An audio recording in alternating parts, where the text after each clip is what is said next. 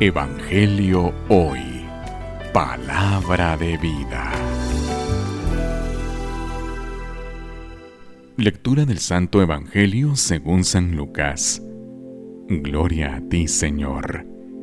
En aquel tiempo Jesús dijo a sus discípulos, Estén alerta para que los vicios, la embriaguez y las preocupaciones de esta vida no entorpezcan su mente y aquel día los sorprenda desprevenidos, porque caerá de repente como una trampa sobre todos los habitantes de la tierra. Velen, pues, y hagan oración continuamente, para que puedan escapar de todo lo que ha de suceder y comparecer seguros ante el Hijo del Hombre.